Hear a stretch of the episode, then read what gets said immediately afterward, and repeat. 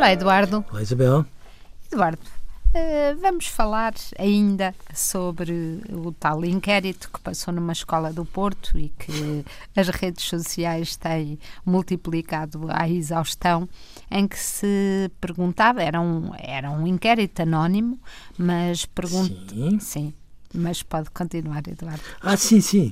Era, sobre, era um inquérito sobre orientação sexual a alunos de 9 anos.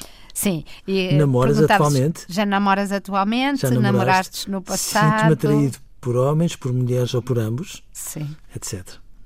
Eduardo, é, é, é, verdade que era anónimo, uh, mas anónimo para uma criança de 9, 10 anos uh, que depois entrega o papel ao professor que lhe conhece a letra desde sempre uh, é uma questão. Mas a segunda questão é que capacidade é que uma criança ou que tem de responder a este inquérito. Terceiro, se não se sente nesta idade atraído por raparigas, por não, rapazes não, não, e por homens ambos, ou mulheres. por homens ou mulheres. Homens sim. ou mulheres. Mas, eu, eu, eu. A minha primeira questão é para quem é que a sexualidade aos nove é uma urgência? Porquê? Porquê é que tem que ser? E já agora, o que é que se ganha ao perguntar a uma criança de 9 anos se namora, se gosta de homens ou mulheres? E, portanto, no meu entendimento, sinceramente, eu acho que isto é muito grave, porque, no fundo, este tipo de questões é um impingimento uh, de uma ideia de sexualidade em, em nome de uma precocidade que eu, sinceramente, não percebo qual é.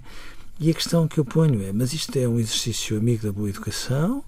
Ou antes, pelo contrário, representam um abuso. No meu entendimento, representam um abuso grave.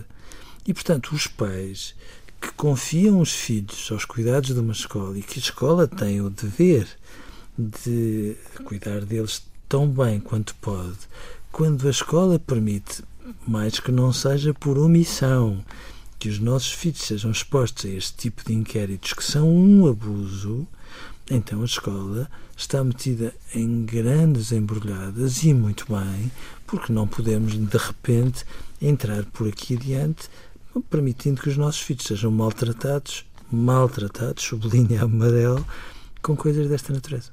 Eduardo, esta ideia hum, é, é, realmente é um bocadinho absurda porque a educação a educação sexual eh, que, que, se faz e que se faz desde pelo exemplo e que se faz desde o nascimento e que se faz desde o berço um, é uma educação que não passa por esta espartilhar nem por esta quase investigação pidesca aos sentimentos e às emoções das, eh, das crianças, não é? Não, não é nada disto. Não, não é. Não, não é. E, portanto, esta ideia de que com este tipo de questões nós estamos a trazer a sexualidade para a escola, onde, onde ela pode estar, que fique claro, e a tratá-la com a seriedade que ela deve ter, coisa que muitas vezes não acontece na escola, esta ideia é uma ideia gravíssima. E, portanto, de repente, parece que aquilo que está em cima da mesa é. Rotular? Bom, não e é? sabermos se as crianças de 9 anos são hetero ou homossexuais. Mas isso interessa a quem? Às crianças de 9 anos? Aos pais das crianças de 9 anos, eventualmente.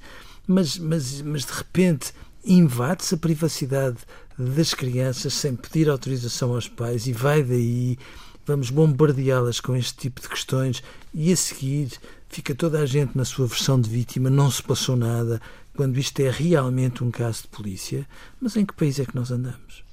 E, sobretudo, eu acho que estas questões acabam por criar a reação, a reação oposta nos pais, porque acabam que, por criar um, uns pais que não confiam eh, na escola, não confiam que afinal não lhes vai ser impingido, porque depois vieram responder a resposta que a certa altura deram é que isto estava nas metas curriculares ou isto ou aquilo, não é?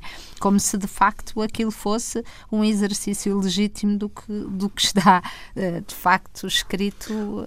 Mas, Bel, isso está, que façam um favor. Não está, não está. Eu sei, mas se tivesse que fizessem a favor de fazer prova para demonstrar que de facto não houve dolo, não estando como não está, as pessoas que permitiram isto estão metidas numa dor de cabeça muito grande, porque estes pais têm toda a legitimidade do mundo para pedir contas à escola e da próxima vez a escola vai pensar melhor em ter esse tipo de atitudes que não são sequer sensatas. São um mau exemplo do que é a educação. Adeus, Eduardo. Adeus, Isabel.